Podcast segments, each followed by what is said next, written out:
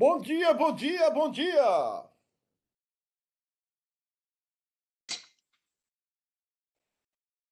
Aí, irmãos? Bom dia, Marcos, bom dia, Everton, bom dia, Ritinha.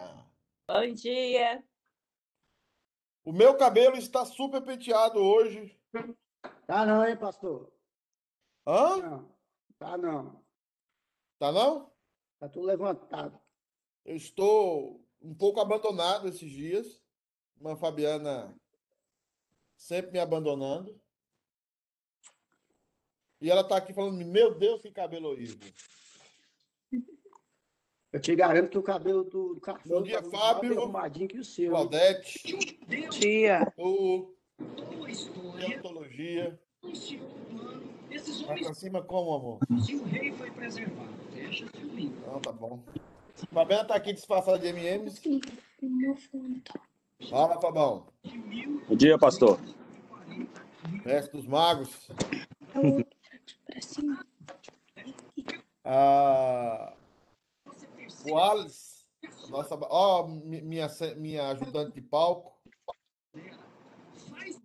Cadê o pincel da maquiagem, ô, Fabiana? Para tirar o brilho assim, ó, o excesso de brilho. Você, quando eu falo que ela tá disfarçada de MM, você pensa que é brincadeira minha, né? Você pensa que ela Cadê? disfarçada. Hã? Ah, ah, para. Ah, MMs. Que inimigo que nós, Mas é? Fazer o quê? o Satanás, O pessoal acha que eu tô brincando. É, é- esse é o problema do pessoal. Ô, pastor, Ah. amanhã não deixa eu sair com o cabelo desse aí, não, hein? é, não deixa mesmo, né? De jeito nenhum. Irmãos, quero avisar aos demais que nós, é, flamenguistas, tentamos ser humildes, mas é, não, nosso time não deixa, tá? Nosso time não deixa, a gente quer, a gente até tem uma zaga meio ruim e tal, mas,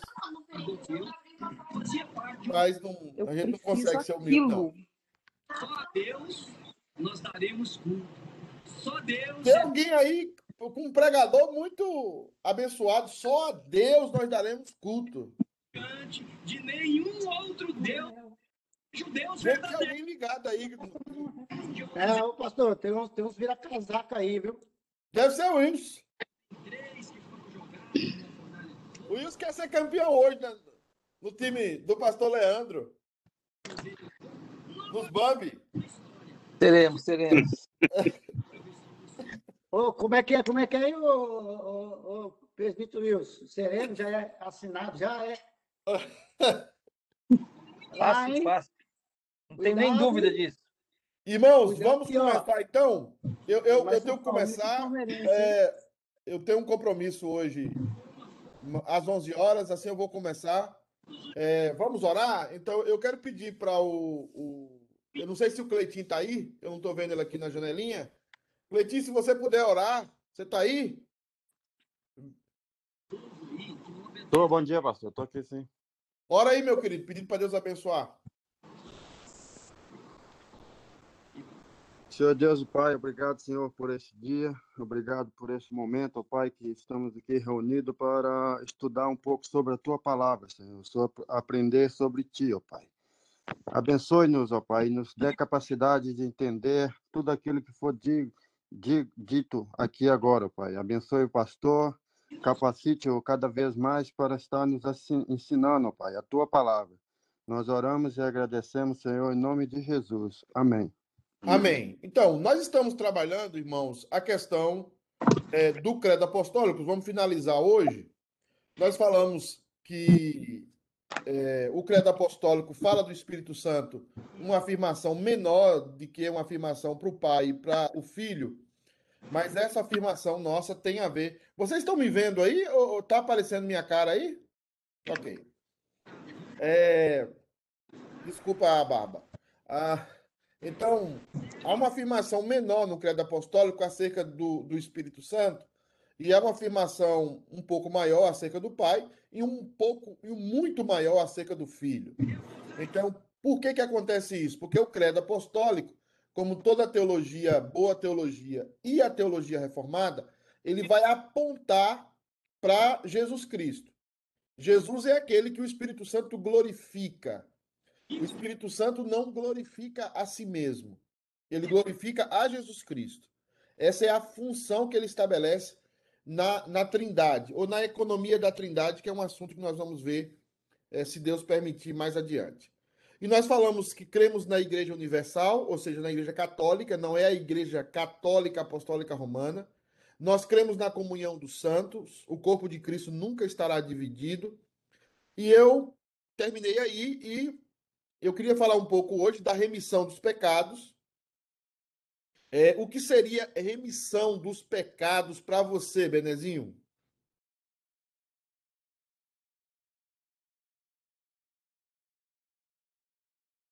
Seu microfone tá, não está redimido. Eu vou perguntar para a Marta. Eu acho que a Marta entrou aí. Marta, você está aí, minha filha?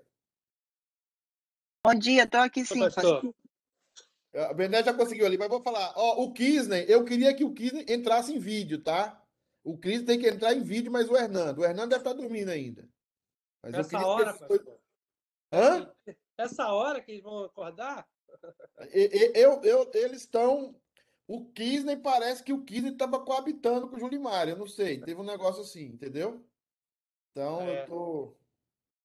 É, mas, Bené, o que significa remissão? Depois a Martinha também vai falar. O que significa remissão dos pecados? É, pelo que eu. Pagamento. Perfeito. Perfeito.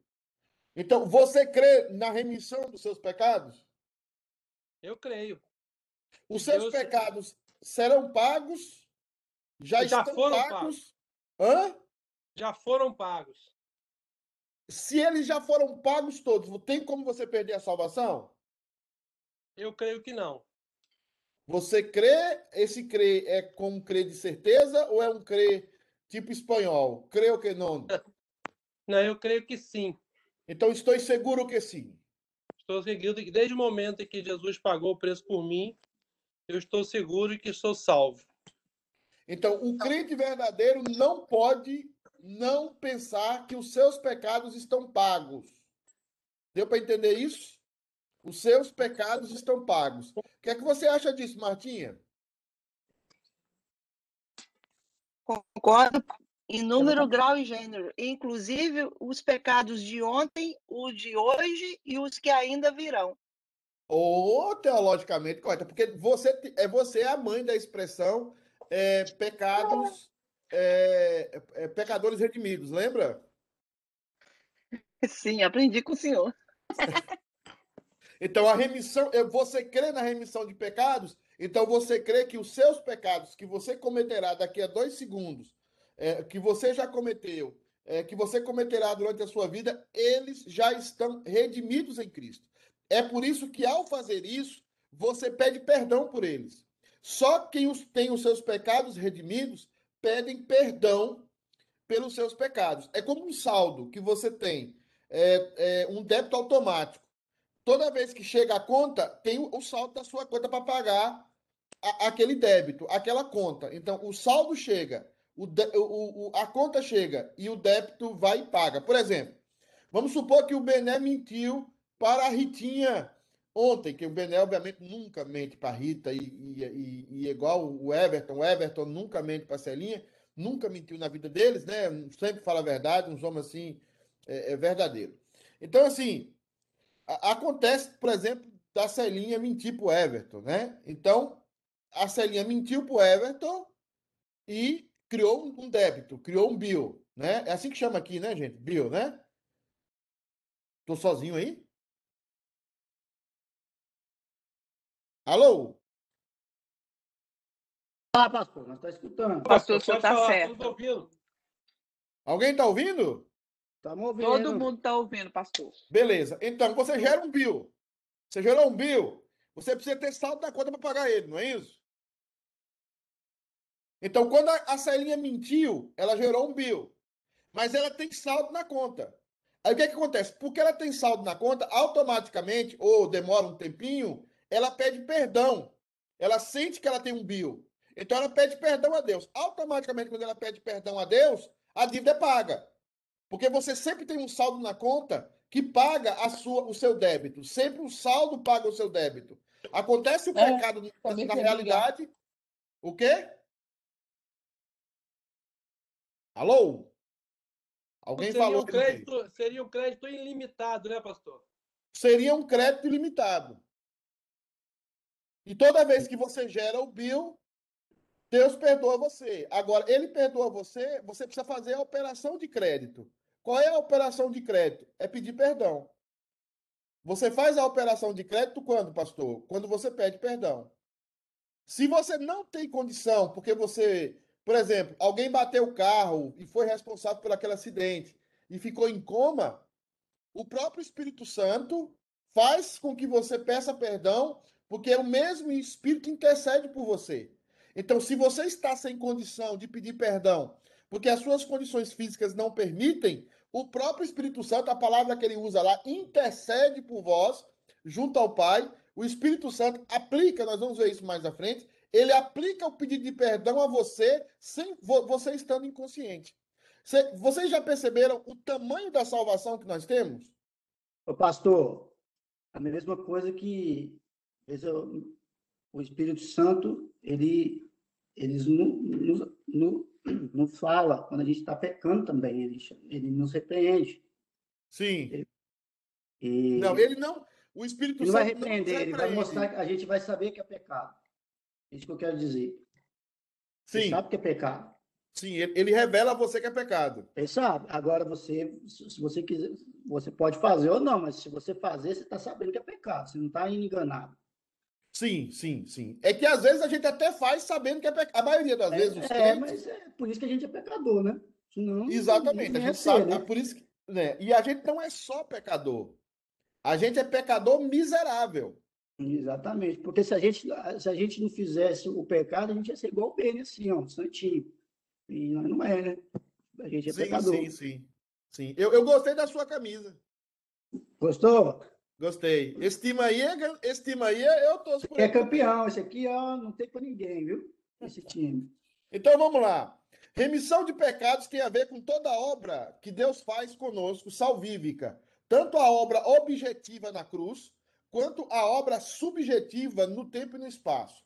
A obra objetiva aconteceu lá no Calvário, e a obra subjetiva, que nós vamos destrinchar ela um pouco mais à frente aqui na obra do Espírito Santo. Mais à frente nós vamos estudar cada pessoa da Trindade separadamente. E também, se em algum momento, quando, quando eu, eu fizer, a, se Deus permitir, eu fizer o, o seminário, que eu estou criando o seminário para o conselho, o conselho vai estudar soteriologia comigo sobre, sobre isso.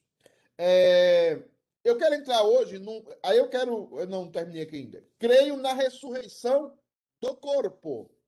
O que é a ressurreição do corpo? Quem é está aqui com a gente? Deixa eu falar aqui. Deixa eu botar o povo aqui na grota. Né? O que é a ressurreição do corpo? É, Fábio, Fábio visitante, o que é a ressurreição do corpo, Fábio?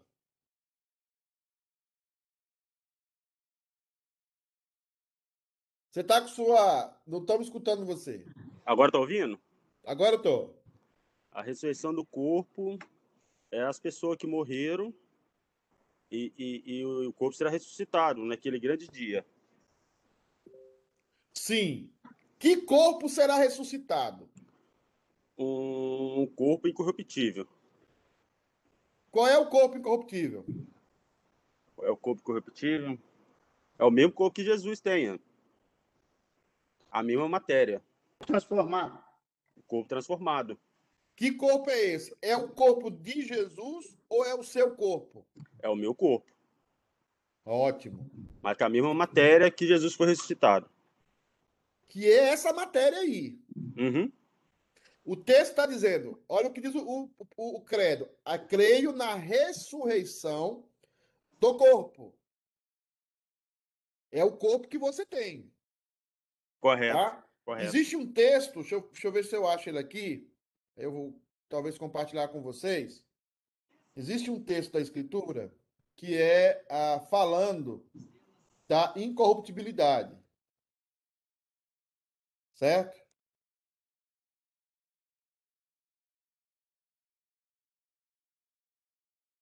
Entendeu? É, eu vou achar ele aqui. Eu ia colocar ele hoje aí. Né? Paulo falando sobre isso. Né? Os, os textos que falam sobre isso. Eu acho que está aqui. É...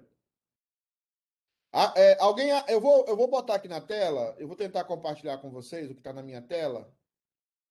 É, deixa eu ver aqui. Tanta coisa que está na minha tela. Deixa eu compartilhar minha tela com vocês. Cadê minha tela? Cadê minha tela? Cadê minha tela? Aqui. Tá, eu quero. Recu... Vocês estão vendo aí o texto? 1 Coríntios 15, 35 a 58. Estão vendo? Estão vendo ou não, gente? Tá difícil hoje. Sim. Vocês, tá? Pastor. tá bom. Mas alguém poderá perguntar, diz Paulo, como é que os mortos vão ressuscitar? Eu tô pegando uma tradução, quase uma interpretação. Como é que os mortos vão ressuscitar? Que espécie de corpo terão? Não é uma pergunta sensata. Quando se enterra uma semente, ela não se transforma em planta enquanto não morrer primeiro. Porque o que se semeia não é a planta, mas apenas um pequeno grão de trigo ou de uma outra planta qualquer. Então Deus dá-lhe um corpo da espécie que destinou. Cada espécie de semente dará naturalmente uma diferente espécie de planta, assim como há diferentes espécies de sementes e plantas. Assim também há diferentes espécies de corpo. O homem tem uma espécie de corpo, os animais outras, as aves outras e os peixes outras. Há corpos no céu e há corpos na terra. A glória dos corpos celestiais é diferente da beleza dos corpos terrenos. O sol, a lua, as estrelas, cada um tem o seu próprio esplendor. E até as estrelas diferem em brilho e em grandeza entre si. Das mesmas formas, os nossos corpos, que hão de morrer e desaparecer, são diferentes dos corpos quando ressuscitados, pois estes não morrerão. Os corpos que agora temos acabam na corrupção da morte. Mas quando ressuscitarmos, seremos corpos gloriosos. É verdade, sim, que agora são corpos mortais. Mas quando voltarmos à vida, serão corpos cheios de energia. Ao morrerem, não passam de menos corpos humanos, mas na ressurreição serão corpos espirituais. Porque assim como há corpos de natureza humana, assim há corpos espirituais. Deixa eu ler mais aqui essa versão. A Escritura diz que o primeiro Adão se tornou um ser vivo, mas o último Adão é Cristo. É um espírito que dá vida. Temos, primeiramente, estes corpos humanos, mas depois Deus dá-nos a corpos celestiais. Adão foi feito da terra, mas Cristo foi feito do céu. Todo ser humano tem um corpo como o de Adão, feito da terra. Mas os que são de Cristo terão como ele um corpo celestial. E se agora cada um de nós ainda tem um corpo como o de Adão, um dia veremos, é, viremos a ter um corpo semelhante ao de Cristo. Uma coisa vos garanto, irmãos, é que o corpo terreno feito da carne e sangue não poderá entrar no reino dos céus. Estes nossos corpos mortais não têm uma natureza que lhes permita viver para sempre. Mas posso revelar-nos um mistério? É que nem todos morreremos, contudo, todos receberemos novos corpos. E tudo acontecerá num abrir e fechar de olhos. Quando a última trombeta soar, tal, tal, tal, tal. É, pois os, eu estou andando aqui para frente porque eu quero ler outra, outra versão. Pois os nossos corpos terrenos, sujeitos à morte, serão transformados em corpos celestiais que não podem morrer, mas que viverão para sempre. Quando isso acontecer, os nossos perecíveis corpos terrenos forem transformados em corpos celestiais que nunca morrerão, então se cumprirá o que diz a Escritura. A morte foi tragada na vitória. Onde está, pois, a morte, a tua vitória? Onde está o teu aguilhão? Tá. Eu vou agora pegar uma outra tradução bíblica, deixa eu só pegar aqui. Uma outra tradução do, me, do, do mesmo texto aqui de 1 Coríntios 15, 35 a 38. Vamos lá. 1 Coríntios, cadê, cadê, cadê? 1 Coríntios 15, 35. 35 a 38. Vamos lá. Mas alguém dirá: como ressuscitam os mortos? Em que corpo vem? Né? Insensato. O que semeia não nasce se primeiro não morrer. Então ele está falando de uma semente, como o outro também estava falando. Essa é uma tradução, o outro lá é uma interpretação. Então nós vamos ver o que é uma interpretação e o que é uma tradução. E quando semeias, não semeia o corpo que há de ser, mas o simples grão, como de trigo, deixa eu só tirar aqui, ou de qualquer outra semente. Mas Deus lhe dá corpo como lhe aprove dar, e cada uma das sementes o seu corpo apropriado. O que ele está dizendo é que a, a, a semente define o corpo, a semente define o, o, o fruto, a semente define a árvore, né? Nem toda carne é a mesma, nem toda carne é a mesma. Porém, é a carne dos homens, outra dos animais, outra das aves e outra dos peixes. Também há corpos celestiais e corpos terrestres. E sem dúvida, uma é a glória dos celestiais e outra dos terrestres. Uma é a glória do sol, uma glória da lua e outra das estrelas. Porque até entre as estrelas, entre estrela e estrela, há diferentes de esplendor. Pois assim também a ressurreição dos mortos. Semeia-se o corpo na corrupção, ressuscita-se na incorrupção. Perceba que o versículo 42, se você, vamos olhar o versículo 42 da outra tradução, tá? Só, só para vocês entenderem. Dessa forma, nossos corpos humanos que não hão de morrer, que hão de morrer, dessa forma, os nossos corpos humanos que hão de morrer e desaparecer são diferentes dos corpos que teremos quando ressuscitarmos pois esses não morrerão. Não morrerão. Agora você volta aqui. Ah, pois assim também é a ressurreição dos mortos. Semeia-se o corpo na corrupção, ressuscita na incorrupção. Semeia-se na desonra, ressuscita-se em glória. Você percebe que há uma confusão na outra tradução em colocar a palavra corrupção e incorrupção. Vamos seguir. Semeia-se em fraquezas, ressuscita-se em poder. Semeia-se corpo natural, ressuscita corpo espiritual. Se há corpo espiritual, há também corpo natural, há corpo espiritual. Pois está escrito: o primeiro homem, Adão, foi feito alma vivente. O último Adão, porém, é espírito vivificante. Mas não é o primeiro espiritual, e sim o natural, depois o espiritual. O primeiro homem forma da terra terreno, o segundo homem é do céu. Como foi o primeiro homem terreno, tais são também os demais homens terrenos. E como é o homem celestiais, tais os homens celestiais. Assim como trouxemos a imagem do que é terreno, devemos trazer também a imagem do celestial. Isto afirma que a carne e o sangue não podem herdar o reino dos céus, nem a corrupção herdar a incorrupção. Agora vamos lá, versículo 50. Tá? Uma coisa garanto a vocês que um corpo terreno feito de carne e sangue não pode entrar no reino. Esses corpos mortais não têm uma natureza que lhes permita viver para sempre. Vou ler o versículo 50 de novo aqui. Isso afirma, irmãos, que a carne e o sangue não podem herdar o reino do céu, nem a corrupção herdar a incorrupção.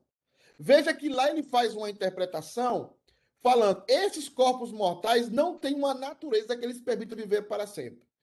E a outra aqui diz o seguinte: esses corpos, nem a corrupção herdaram a incorrupção. Sigamos, e depois eu vou fazer um apanhado geral. Eis que vos digo, um mistério: nem todos dormiremos, mas transformados seremos todos. No momento, no abrir e fechar de olhos, o ressoador de uma trombeta soará, os mortos ressuscitarão incorruptíveis e nós seremos transformados. Versículo 52, lá da outra tradução. Quando isso acontecer, nossos corpos perecíveis, corpos terrenos, forem transformados em corpos celestiais que nunca morrerão, então se cumprirá o que diz a Escritura. Veja que há uma interpolação aqui e um acréscimo aqui também. Tá? Esse que eu vos digo o mistério, nem todo. Ah, já li isso aqui. Porque é necessário que este corpo corruptivo se revista da incorruptibilidade, incorruptibilidade. E que o corpo mortal se revista da imortalidade. Vamos de novo lá, versículo 53 Tá, tá. Mas posso revelar-vos um mistério. É que. Versículo 53, 53, 53, 53, meu Deus. Deveria estar. Pois os nossos corpos terrenos sujeitos à morte serão transformados em corpos celestiais, que não podem morrer, mas que viverão para sempre. 52, 53. Porque é necessário que esse corpo corruptível se revista da incorruptibilidade e que o corpo mortal se revista da imortalidade.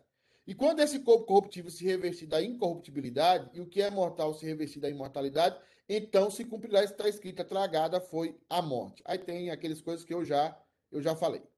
Então, você tem duas traduções aqui. Qual é o conceito que eu quero falar para vocês? Como o credo apostólico afirma que nós ressuscitaremos e como Paulo está dizendo aqui que nós ressuscitaremos. Quando você pega uma tradução que é uma interpretação, aparentemente nós vamos ter um corpo cheio de energia, um corpo é, é, brilhante, que será o nosso corpo no céu. Quando você pega uma tradução que é uma tradução mais fiel, você percebe que Paulo está dizendo o seguinte, versículo 36, porque é necessário que este corpo corruptível se revista da incorruptibilidade. As duas palavras que nós temos que entender aqui, para entender o que o credo apostólico quer dizer, é o que significa corruptível e o que significa incorruptível. A palavra corruptível significa sujeito ao pecado. A palavra incorruptível significa não mais sujeito ao pecado. Quando ele faz a afirmação de que o corpo natural de Adão não será o nosso, porque no corpo natural de Adão havia uma marca. Qual era a marca? A possibilidade da corrupção. Adão podia escolher ser corrupto. Adão podia escolher é, pecar. O nosso corpo, o nosso novo corpo, o corpo, terá um mecanismo, essa é a palavra que alguns teólogos usam, em que nós não vamos mais poder escolher pecar. Vamos ter as mesmas capacidades de escolha, mas será travado para nós, será um tipo de trava para nós, em que nós não vamos mais escolher o pecado. O corpo de Adão tinha uma certa naturalidade com a terra com que ele foi formado.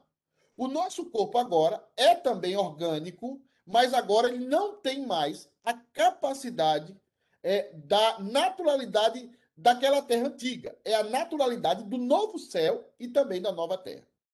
Eu estou me detendo nesse ponto porque isso foi um problema na igreja numa heresia chamada docetismo que é chamado o corpo da aparência de Jesus. Jesus tinha um corpo aparente, esse corpo aparente, ele ele era um corpo de luz, ele era um corpo cheio de energia, tá? E porque esse corpo era um corpo cheio de energia, esse corpo ele não podia pecar por causa disso. Quando nós percebemos, vimos que não é assim. Jesus morreu naquela cruz, Jesus sangrou naquela cruz e depois ele ressuscita com o seu corpo agora, com esse mecanismo em que não pode mais sofrer nenhum tipo de tentação, nenhum tipo de é, é, é, tendência, que é a palavra carne na Bíblia, tendência para fazer aquilo que é contrário à vontade de Deus. Então, basicamente, eu estou dando essa, essa palhinha para vocês, é, é uma situação que eu comparei dois textos aqui, mas eu quero que vocês também entendam que nós vamos, o nosso próximo ponto é antropologia, e na antropologia nós vamos aprofundar ainda mais isso. Como nós ressuscitamos. Mas eu queria que vocês ficassem com essa ideia. O corpo que nós vamos ressuscitar é um corpo de carne, mas é um corpo que não pode sofrer corrupção. é um corpo travado para a corrupção.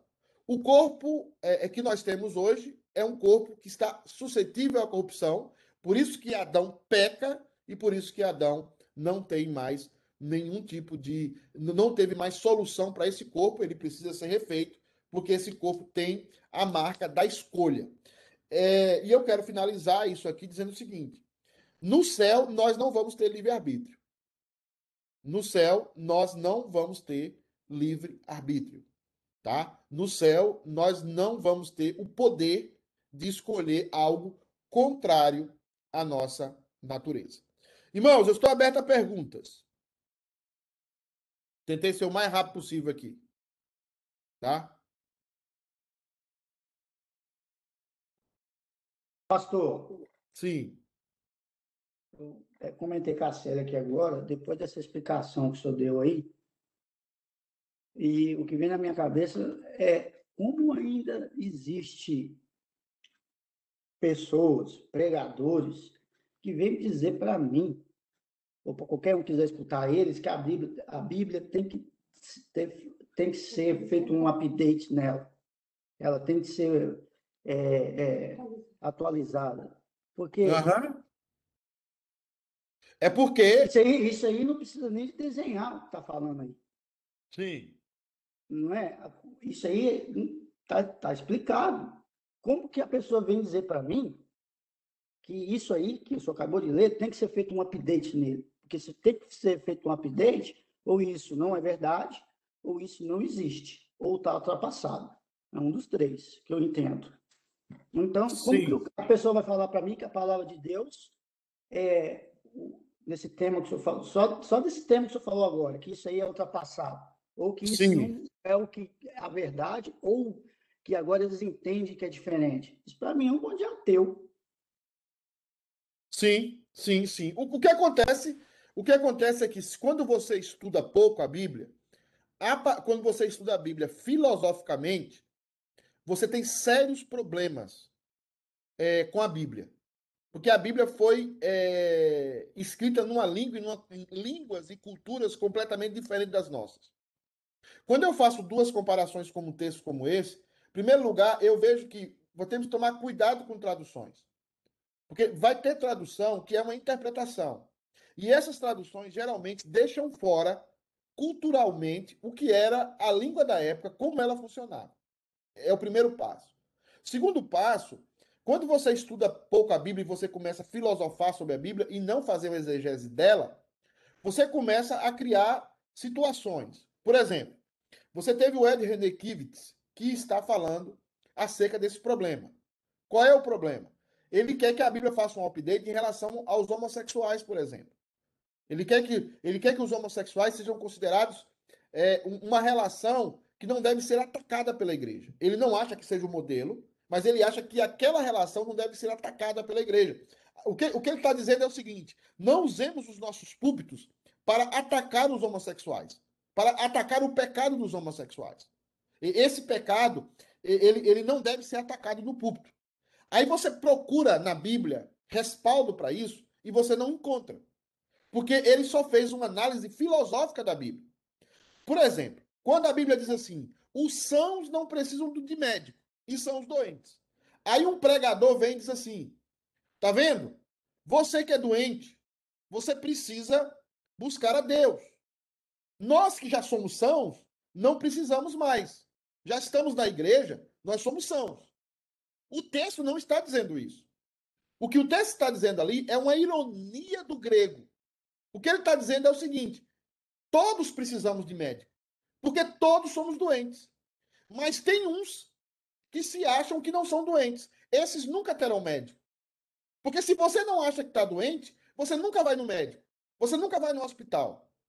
Agora, se você acha que está doente, você sempre vai no hospital. Você sempre vai no médico. E esse é o problema hoje. Mas não é só isso. Você tem traduções da Bíblia. Eu vou mostrar aqui daqui a pouco o texto no grego. Traduções da Bíblia que estão inventando. A a que nós acabamos de ler é uma tradução que está inventando algo que a Bíblia não está dizendo. O que a Bíblia está dizendo, basicamente, é o que está no verso 53. Porque é necessário que este corpo corruptível se revista da incorruptibilidade. E o corpo mortal se revista da imortalidade. A palavra aí é revestir, é revestimento. A palavra aí é o seguinte: esse corpo será dado a ele um mecanismo aonde ele não pode mais ser corrompido. E será dado a ele, a este corpo, um mecanismo aonde ele não poderá, por não poder mais ser corrompido, ele não poderá mais morrer. E isso, você vê nas, nas outras traduções, isso confunde a cabeça das pessoas. E aí, por ter essa visão filosófica, o que, é que acontece com Ricardo Gondim, com Caio Fábio, com padres da Igreja Católica? Eles simplesmente, o que, é que acontece com eles? Eles vão no superficial. Eles vão no texto superficial. Porque eles não querem fazer uma tradução. Se você vai aqui no verso 53, ah, ah, você vai comparar ele com algumas outras traduções, você vai perceber que as todas as traduções sérias vão colocar esse- essa mesma ideia do revestimento. É a ideia do revestimento. Tá?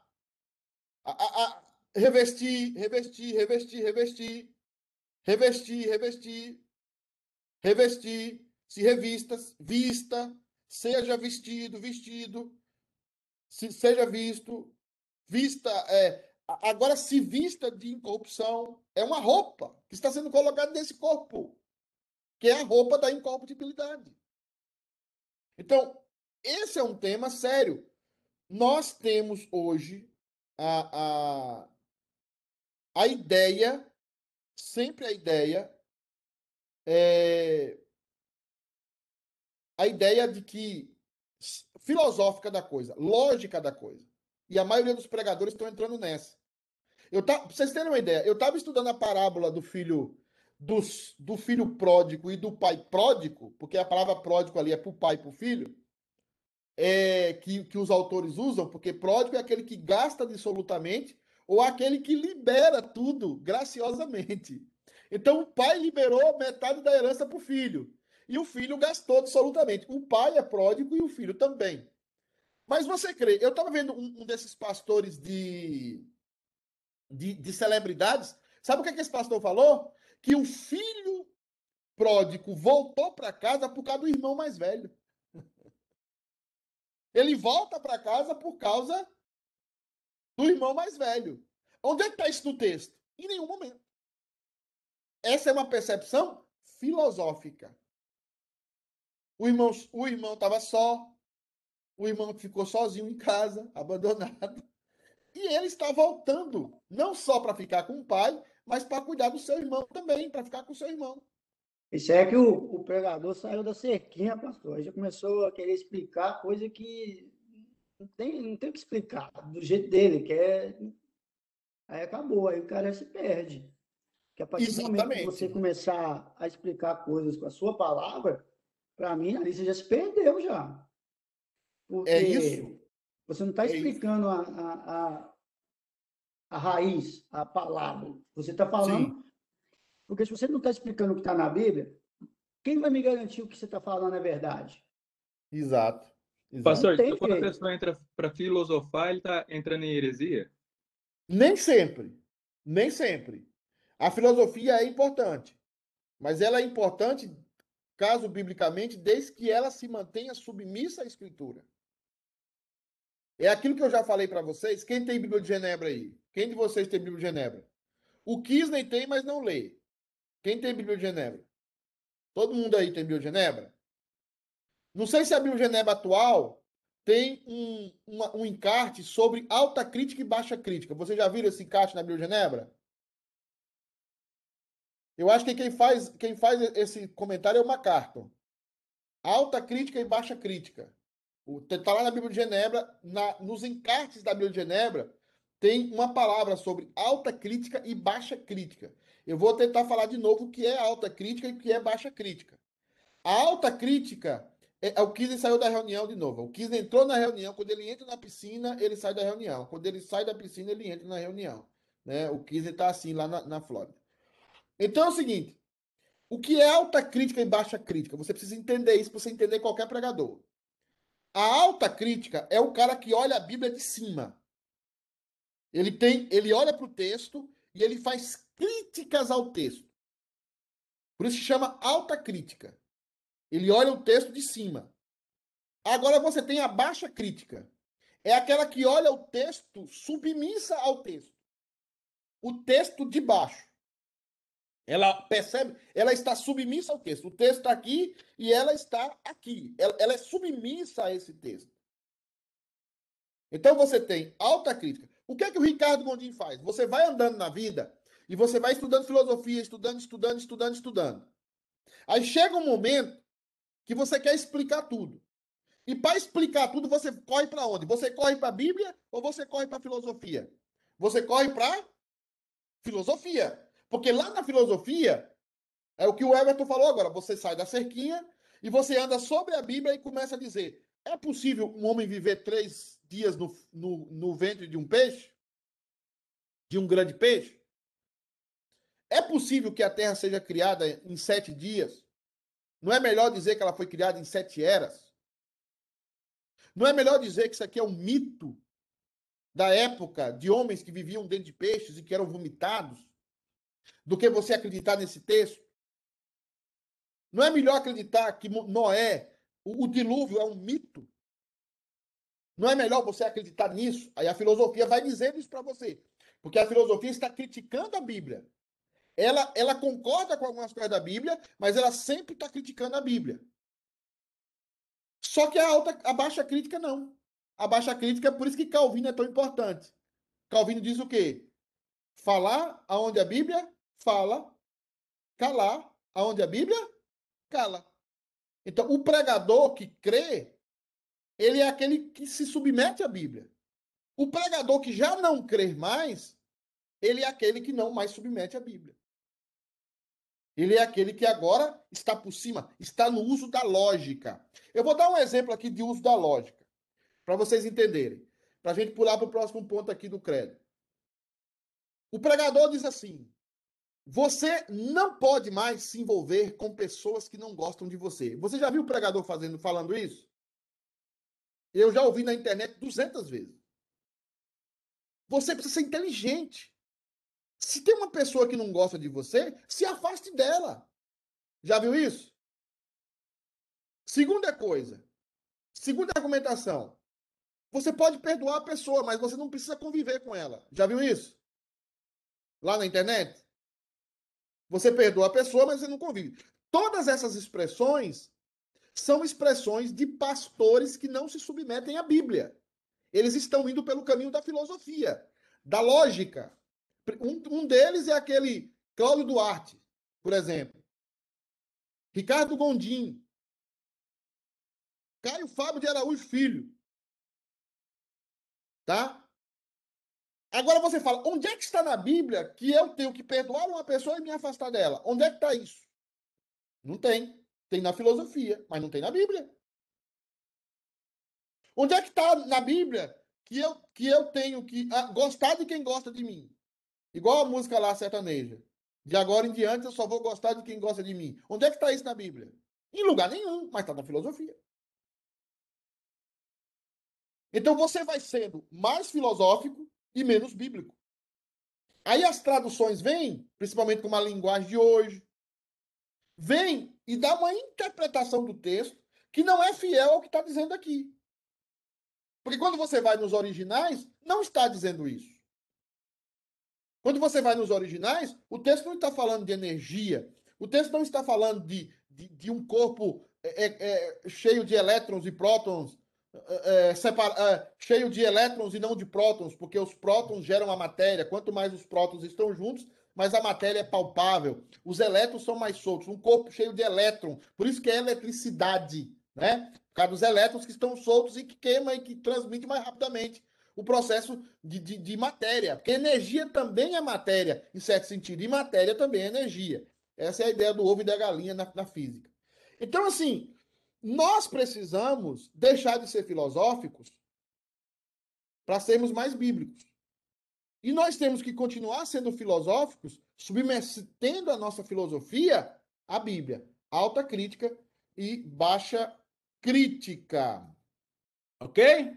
Perguntas aí. Tem alguma pergunta? O pessoal está caladinho, todo mundo me humilhando. Assim. Pastor? Sim, senhor. A Bíblia fala que a gente tem que morrer para reviver, para ser de novo, correto? Sim. essa, essa morte é natural. E aquelas pessoas que não vão morrer quando Jesus voltar, que não vão conhecer a morte física? Não, o texto fala sobre isso também. Eles serão transformados automaticamente. Pum. Ai. Tá, agora, Pedro, esse texto você fala, é necessário morrer, ele está falando da nossa natureza pecaminosa. Então, aí muitas pessoas, muitos pregadores pregam isso aí que você tem que morrer fisicamente, que não é verdade. é? Tem que morrer espiritualmente. Morrer isso. espiritualmente somente. Porque não, vai morrer na sua vontade. Exato. Geralmente, o que Jesus quer dizer é o seguinte: geralmente a minha vontade não é a vontade de Deus. Uhum. Geralmente o que eu quero fazer não é o que Deus quer. Por isso eu preciso entender e dar condições na minha vida para Jesus o quê? Para eu saber qual é a vontade. Por que, que Jesus demorava horas de oração? Porque Jesus estava mostrando para nós o caminho que nós temos que ter. Conhecer a vontade de Deus não é instantâneo. Conhecer a vontade de Deus não é um processo instantâneo, é um processo que exige conhecimento e aceitação. Às vezes você sabe qual é a vontade de Deus. É como um irmão chegou para mim e falou assim: Pastor, eu estou estudando para saber se o dízimo é bíblico ou não. Ele passou seis, passou cinco anos, acho quase seis, cinco anos estudando. Aí chegou para mim e falou: Pastor, eu descobri que o dízimo é bíblico. Agora eu preciso é, tomar um tempo agora para saber como é que eu vou aplicar isso na minha vida. então agora. Aí leva mais cinco anos. É, eu, vou, eu vou tomar mais cinco para até me adaptar a essa verdade que eu acabei de descobrir. Vai ter que dar o dízimo lá de cinco anos atrás, né, ou não? então, assim, é, é, o, o que acontece hoje, irmãos, é que nós não temos mais, e eu estou dizendo para vocês com muita dó no coração, nós não temos mais pregadores exegetas. Nós temos pregadores filosóficos que geram frases de efeito no púlpito. E vocês que são ouvintes, vocês não percebem que o cara não está pregando a Bíblia, ele está pregando uma filosofia. E filosofia cabe tudo. E teve, tinha uma mulher aí que depois separou do marido, o marido parece que batia no menino ou, ou espancava o menino. Era uma dessas modelos aí. E ela disse assim: Sabe por que, que eu perdoo? A mulher perguntou para ela: Você perdoa aquele enfermo? Ela falou: Perdoo. Por que, que você perdoa? Ela falou: Sabe por que, que eu perdoo? Porque eu sou inteligente. Eu perdoo porque eu sou inteligente. Eu não quero estar com essa carga emocional na minha vida. Eu quero tirar isso da minha vida. Isso é o quê? Isso é filosofia. Você não perdoa porque você é inteligente. Você perdoa porque Cristo lhe perdoou. E o perdão está em você. E uma hora ou outra ele vai ganhar. O perdão ganha na sua vida porque você foi perdoado da cruz. Não é porque você é inteligente, não é porque você é bom. Geralmente perdoar é tomar prejuízo na cabeça. Geralmente perdoar é a coisa menos inteligente que você vai fazer na sua vida. Porque não é escravo da lógica humana a vontade de Deus. A vontade de Deus está revelada na Escritura. Ela é boa, perfeita e agradável, mas ela é boa, perfeita e agradável para quem tem uma realidade espiritual. Para homens espirituais, para mulheres espirituais, e não para outras realidades. Então, é muito importante vocês saberem essa distinção, buscarem estudar na internet alta crítica e baixa crítica. Pastores que se submetem à Bíblia e pastores que não se submetem à Bíblia. A Igreja Católica já não mais se submete. O Papa chega para a Bíblia e diz: a Bíblia diz isso, a Bíblia faz isso, a Bíblia não mais tem inferno, a Bíblia não mais. Eu, tava, eu, eu vi uma charge esse ontem, eu estava lá na casa do. Eu estava na casa do Wallace, é, e eu pensei que eu ia perder de novo, porque na casa do Wallace, eu, quando eu vou, o Flamengo perde. Mas eu descobri que é quando eu levo o Leandro. Pastor Leandro, onde eu estou e ele está, eu perde, né? Porque ele é São Paulino, igual o Everton, né? Então, terrível. Mas ontem ganhamos, graças a Deus. Eu vi uma charge, uma charge que, que colocava MC Guim, MC não sei o quê, é, é, é, um monte de gente no céu. Gente, o céu está em festa. Todo mundo foi para o céu. Todo, MC Gui, é, tem outro lá que, que era eu esqueci esses que morreram aí há pouco tempo, esses famosos aí que morreram. E eu fiz uma pergunta: alguém foi para o inferno? E a postagem era de um pastor. Aquela postagem é o quê? Ela é bíblica? Não, ela é filosófica. Ela não é bíblica. Ela é filosófica. Porque na filosofia cabe tudo. E eu posso argumentar e dizer, olha, então, irmãos, é muito importante que nós entendemos que o credo apostólico está mirando, está sendo submisso à, à escritura sagrada, tá? Sei que vocês estão aí. Ah. É interessante falar, que o senhor está falando sobre isso, sobre a interpretação da Bíblia e o que o Everton, o Everton falou também aí da, das alterações, né, das as Bíblias sendo adulteradas também, que tem aí, eu estava vendo recentemente aí a tal da, da seita adventista aí, que adulterou a Bíblia completamente, tanto que foi até tirado o nome dela de Bíblia, né? The Word, Aham. é, The Clear Word. Isso. E, mas a gente, como cristão, nós temos uma grande responsabilidade nisso, porque muitos de nós, nós terceirizamos o dever que é nosso, a responsabilidade que é nossa de estudar a Bíblia, de ler a Bíblia e de analisar as Escrituras. Muitos de nós vamos para a igreja, não lemos Bíblia e acreditamos naquilo que o pastor fala. E a Bíblia nos adverte que nós temos que ter conhecimento da Bíblia para saber se aquilo que está sendo pregado ou não é realmente a palavra de Deus. Então, é, é uma faca de dois gumes, né? Tem os dois lados. Tem o lado de quem está pregando filosoficamente, tem o lado daquele que não está estudando a Bíblia, não está tendo conhecimento bíblico e quer ouvir apenas aquilo que agrada o seu ego, né? Sim, sim, você você você está tocando num ponto, eu, eu acho que aqui nós já. Depois eu, eu falo sobre a vida eterna mais um pouco, na semana que vem. É, você tocou num ponto central. Eu- às vezes o pessoal me critica porque eu falo assim, gente, tenho várias, tem várias versões nisso. Ah, você tem que falar o que é a Bíblia. Não, eu tenho que ser fiel ao meu público. Olha, tem coisas na Bíblia que não estão fechadas é, teologicamente. E tem várias vertentes. Por exemplo, eu vou citar um, um- um exemplo que eu tive essa semana. Dois caras. Eu, eu, eu citei O- R.C. Sproul e citei é, John Piper. John Piper é batista independente. Ele não batiza criança. Ok? R.C. Sproul é presbiteriano. Ou a teologia é presbiteriana. Então você pega os dois caras, um é aliancista, o outro não é aliancista. Então eu posso discutir com eles? Posso. Olha, eu, eu sigo um nisso, no outro não. Eu posso ter líderes referentes na minha vida, mas eu preciso, isso que você falou aí agora, eu preciso estudar a escritura e ter a minha própria visão da escritura. E ter a minha própria visão do, daquilo que Deus colocou, estudando todos eles, comparando é, é, essa situação e vendo, olha, eu acho que é isso, porque eu preciso da razão da minha fé. Quando você chega para alguém e pergunta por que você batiza a criança na igreja católica, o católico sabe lhe responder por que ele batiza a criança? Ele vai te responder o quê? A igreja mandou batizar a criança e eu batizo criança. Agora, quando você chega para um presbiteriano de lombo e tombo, por que, que você batiza criança? O presbiteriano vai responder por que, que ele batiza criança. Agora, se para um cara que está perdido, o que, é que vai acontecer?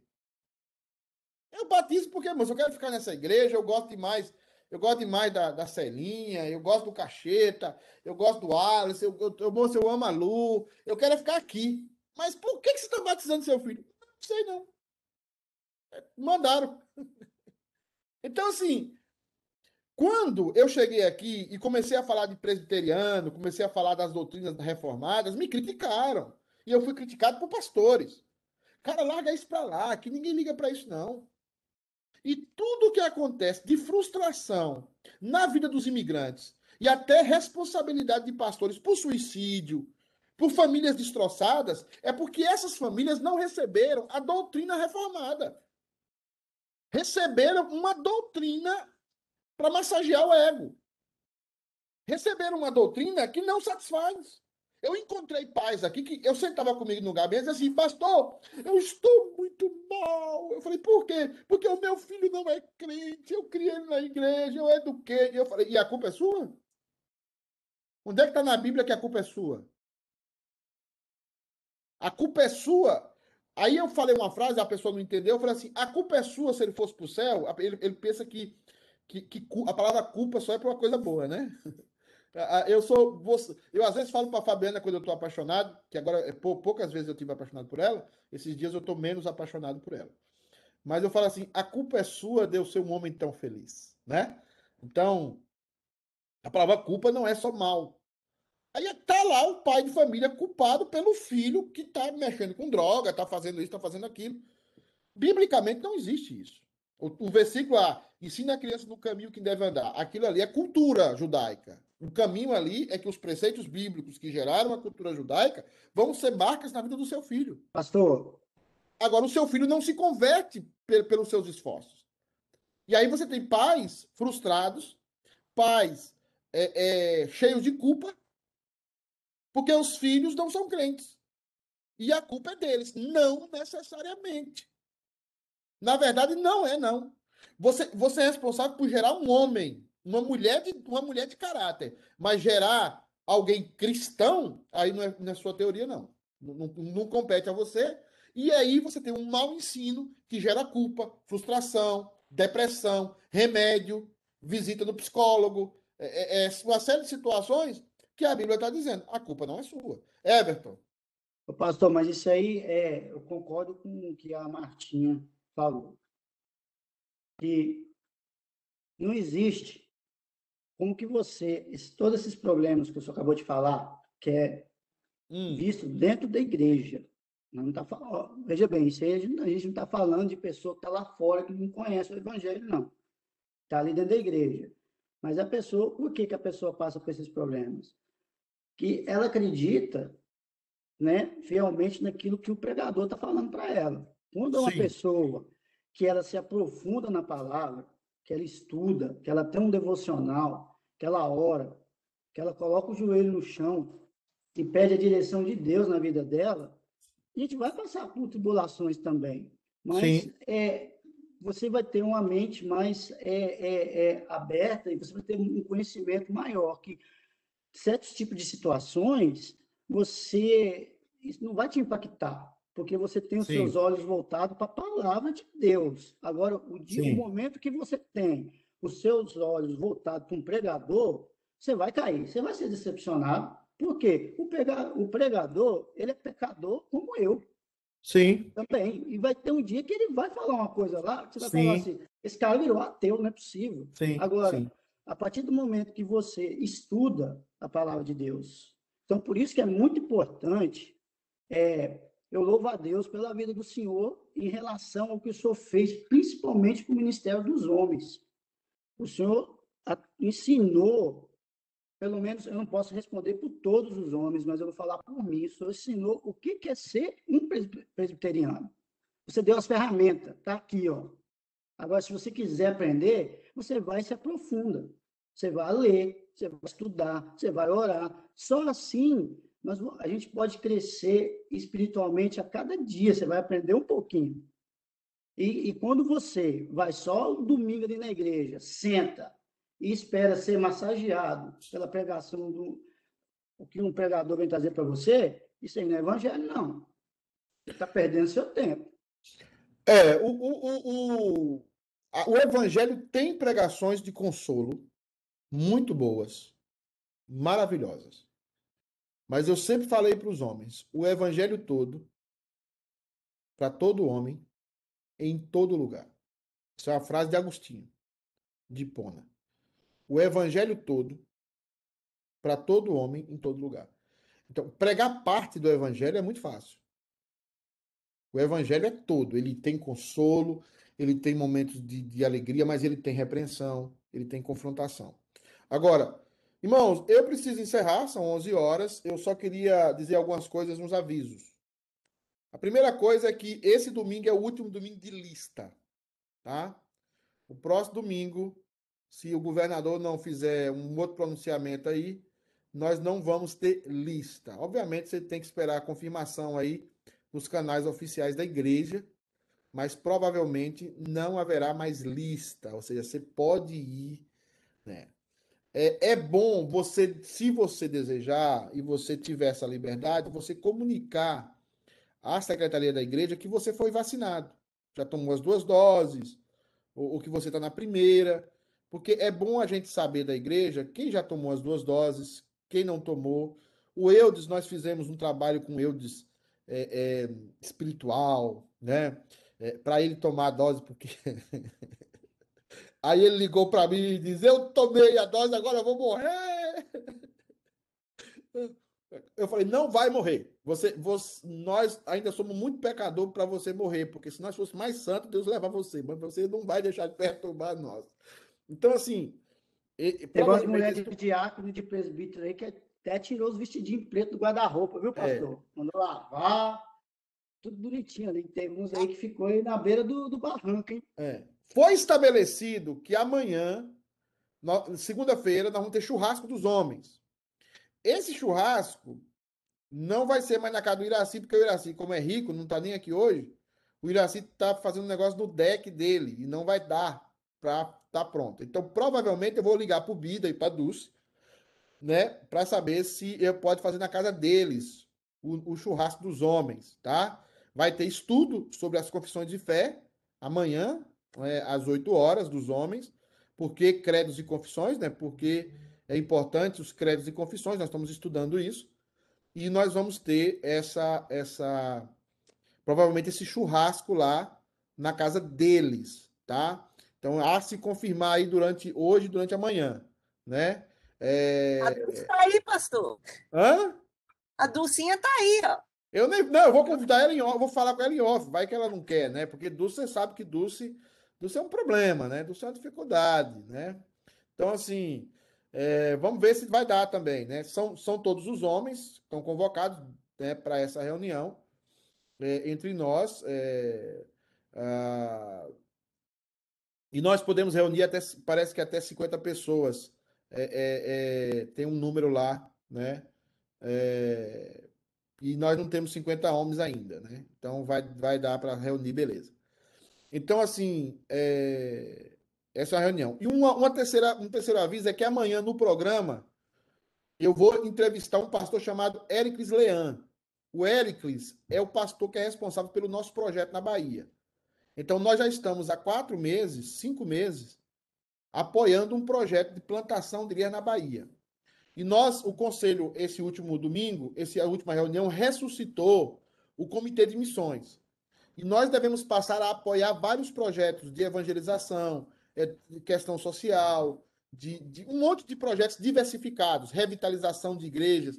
É, é, é nós queremos apoiar muitos projetos, o dinheiro é pouco, mas o Conselho destinou 10% dessa arrecadação para isso, é, é, da arrecadação da igreja. Então, nós vamos ressuscitar o, o Departamento de Missões. Então, se você puder acompanhar para saber como é feito esse trabalho na Bahia, é lá na Bahia, numa igrejinha pequena, e nós, e nós estamos começando a apoiar projetos como esse. Então, nós devemos apoiar projetos aí espalhados pelo mundo.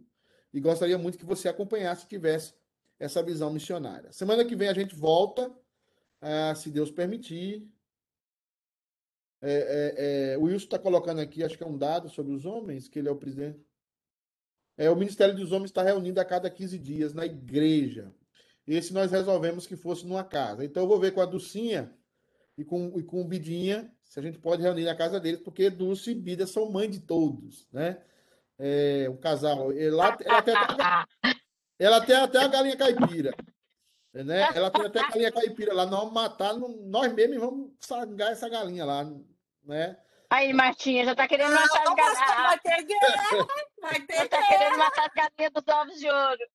Ah, as galinhas dos ovos de ouro, todo, ó, três dúzias hoje, hein, coração? Então, todos os homens estão convidados. Na terça-feira, na terça-feira nós temos os estudos.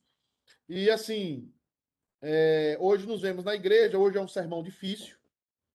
Eu, eu não estava brincando, eu até não passei ainda o sermão para Joana colocar, no, no, no, no Data Show.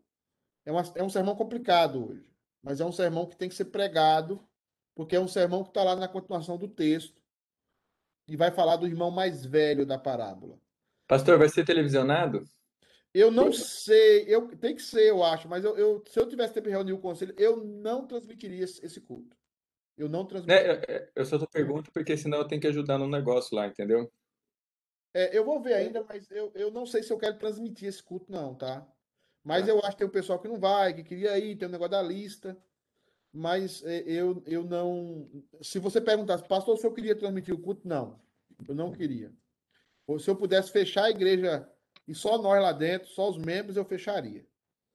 Né? O sermão é um sermão complicado mesmo, mas é um sermão, é Bíblia, é Bíblia, é Bíblia. Não é, não é fácil pregar esse sermão. Pastor, mas Vou tem pregar. algum, na, na Bíblia tem algum lugar que fala que o sermão tem que ser só para a igreja? Não, tem não. Então, você não pode fechar, né, não, pastor? Não, eu falei Tem da minha vontade, por isso. Por isso. Não, se a gente fazer sua vontade... Mas você está sendo bem Ele preteriano. aceita a vontade de Deus, não a sua, É a pastor. Não, vontade você de Deus, é está a sua, não, sendo pastor. preteriano. É que a Fabiana fala que eu, eu, eu gosto de fazer, eu sou marqueteiro, que eu gosto de É, fazer é. marketing, né? Mas não é não. não. É, é- é- que é- Deus- vocês me conhecem já de, de outros carnavais. Eu, eu não, não, não estou fazendo isso, principalmente com a palavra de Deus, né? É, é difícil pregar para mim. É difícil senhor pregar não vai querer que chame você de bispo, não, né? Mas é um sermão que eu vou pregar para mim também, porque eu também tenho grandes características do irmão mais velho, do filho pródigo. É, mas é um sermão que tem que ser pregado. Então, ore por mim aí e vamos para frente. Eu espero que o Wilson esteja mais brando esse domingo, porque ele, ele, o time dele ganhe. Aí o Everton não vai estar, porque ele é São Não Paulo. vai ganhar, não, pastor. Aí Não você sei o que tá vai milagre, acontecer. né, pastor? Eu não sei o que vai Milagre acontecer não. na igreja. Não sei. Irmãos, não. Deus abençoe. Obrigado pela companhia. Nos vemos à tarde. Tchau, tchau. Tchau. Tchau. Campeão mineiro, galo. Galo. Tchau, guys. Tchau.